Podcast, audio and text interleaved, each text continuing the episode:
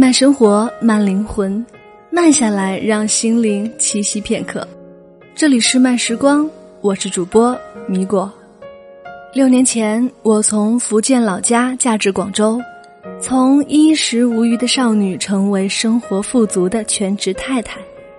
父母留在家乡小县城，继续经营自家生意，一家主做出口家居饰品的小工厂。如果没有后来的转折，我想我人生的平顺和单纯，大概会从童年一直持续到中年，再到老年。而我自己也甘之如饴的做一个胸无大志、守着锅碗灶台、老公孩子过一生的平凡女子。二零一二年，我生下大女儿不久，三口之家其乐融融的日子刚刚开始。与父亲工厂合作的外贸工厂陆续出现了拖欠款项的征兆。父亲是一个厚道人，深知生意不易，不忍催逼。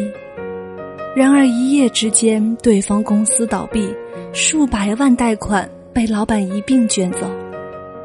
原本就不是一本万利的大生意，这其中还有未付的合作方材料款和工人工资。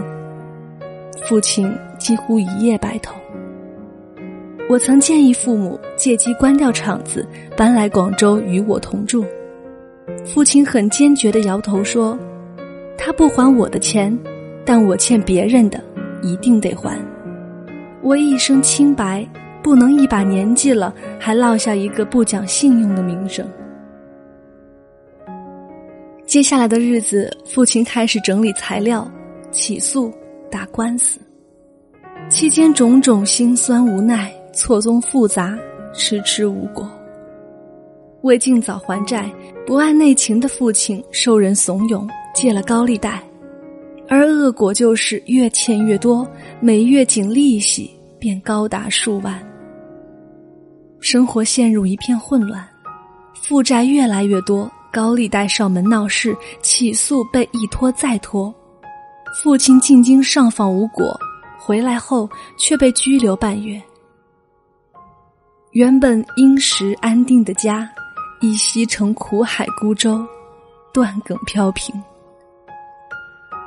我并无半分收入，老公在一家事业单位，收入稳定，但面对巨额债务，也只是九牛一毛。原本热络的亲戚纷纷疏离，生怕稍一走近便沾染霉运。我曾向一位同学借过几千块，一个月后。他催我还款，我相求是否可以容我分期偿还，他斩钉截铁的回复我：“不行。”仿佛在那一刻，我彻底清醒过来，我的前半生是童话，后半生却可能是笑话。我上网找了一家黄金公司，低价变卖了结婚的全部首饰。还完同学的借款，其余全给了父母。我和老公商量，抵押了我们的房子，办理银行贷款，将贷出的钱还了高利贷和拖欠的工资。再艰难，也要让父母的厂子维持运转，唯有这样，才能一点点赚钱还账。而代价是我们每月背上了数万块的贷款。没被逼迫过的人无法想象。陷入绝境的人是如何节衣缩食、搜肠刮肚、勒紧脖子？储蓄很快就被耗尽。我开始学习电商，开通微博，自己学着处理图片，然后在网上推广。我重新拾起从前的贸易专业，白天带孩子，晚上做报价、做推广资料、发微博、找商机，恨不得不吃不睡。每天多出四十八小时。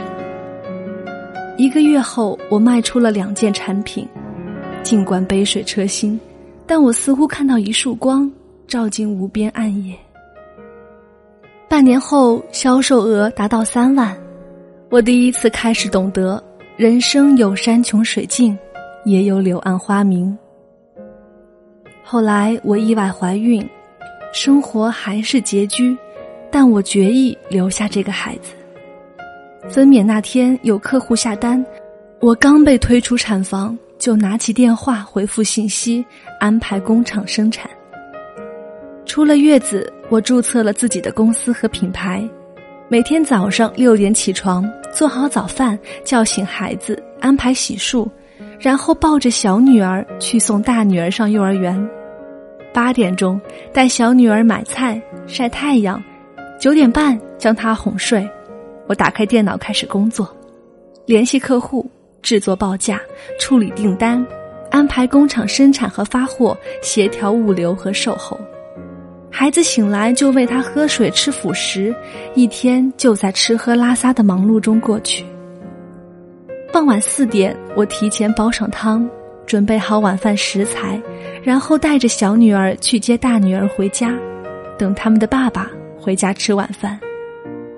我和老公陪他们玩耍游戏，完成幼儿园的手工作业，直到他们睡去，我继续工作，直至凌晨。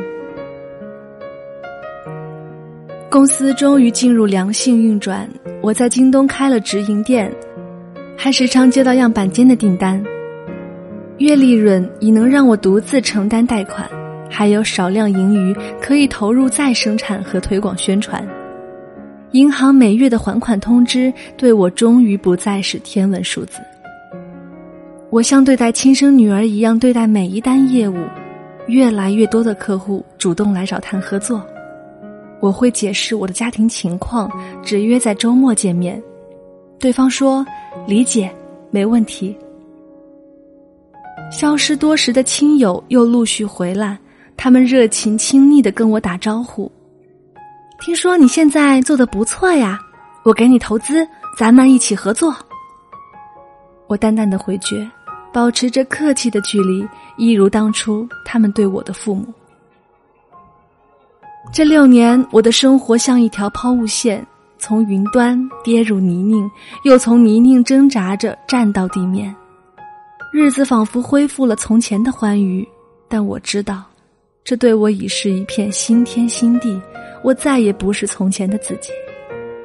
在外人听来，这故事颇为励志，仿佛这场变故让我因祸得福，从一个不知愁为何物的单纯姑娘，一个只知岁月静好的贤妻，摇身一变成为家具店老板、事业型女王、精干强大又优秀的创业妈妈。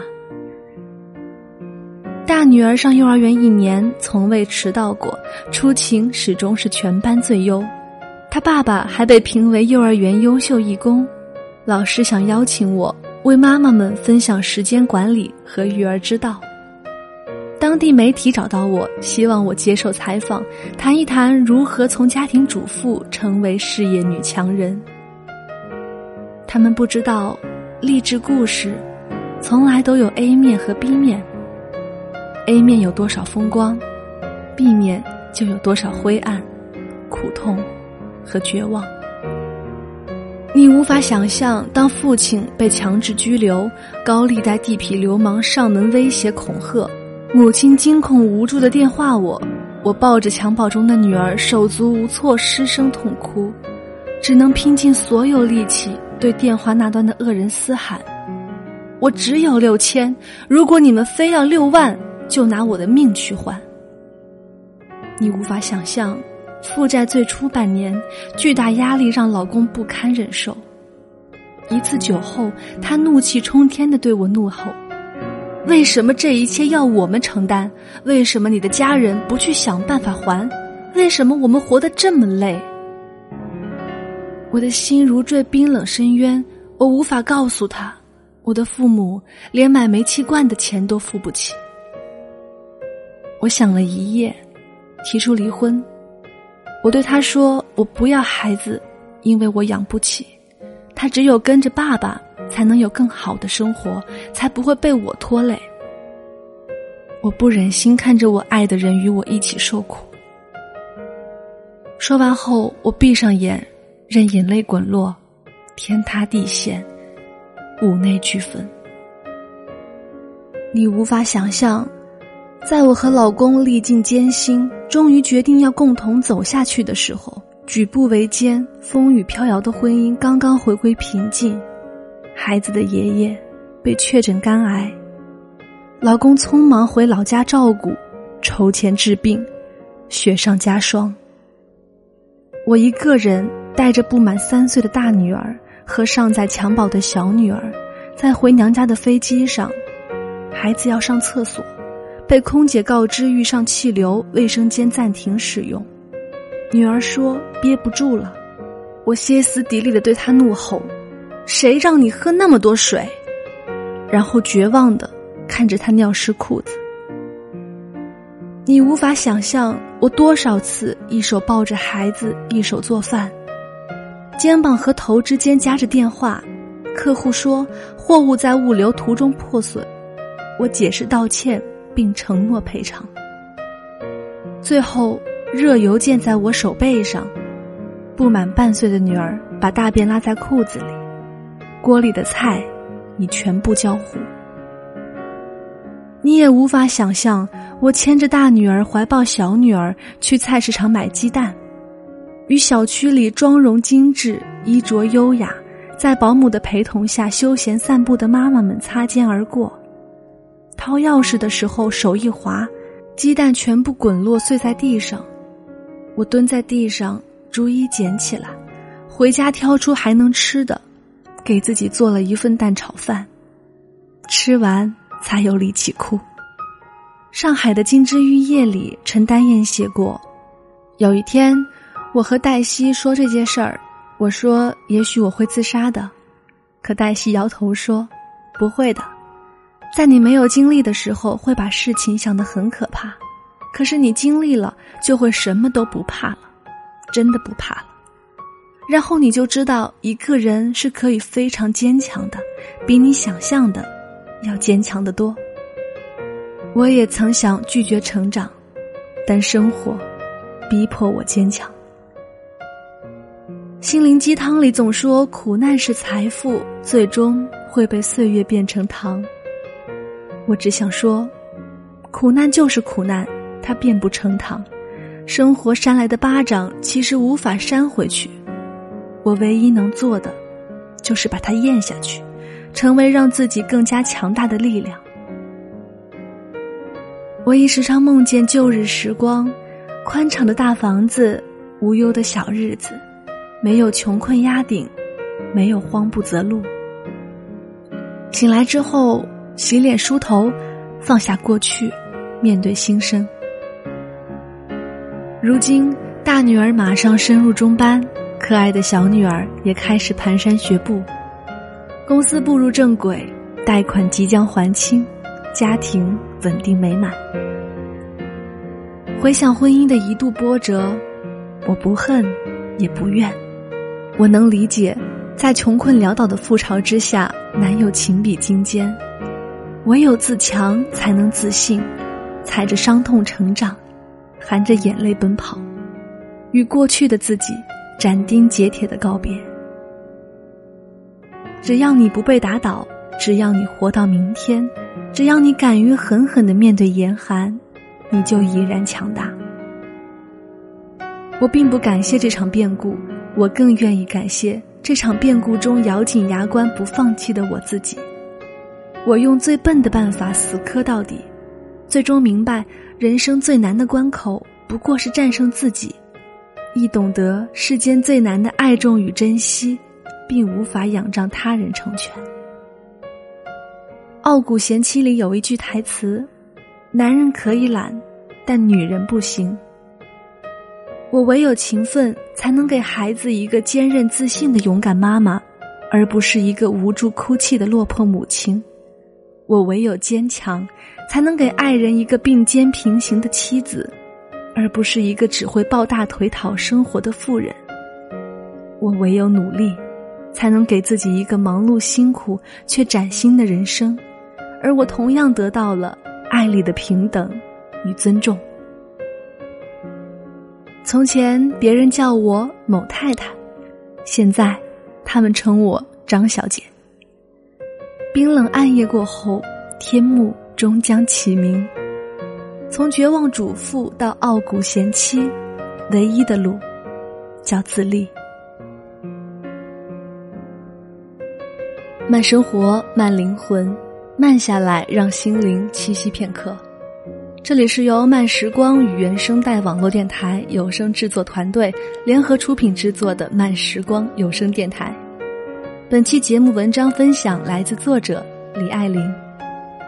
想阅读更多的好文章，可以关注我们的微信公众号，拼音输入“慢时光”加数字三。漫友根据地可以添加 QQ 群号二四九六六五七零零。想收听我的更多精彩节目，你也可以关注我的新浪微博“雪薇是爱吃米果的米果”，或者关注原声带网络电台的微信公众号，拼音输入“原声带 FM”，回复“米果”就可以获取我的更多节目。这里是慢时光，我是主播米果，每周三米果都在慢时光与您分享好文章，我们下周见。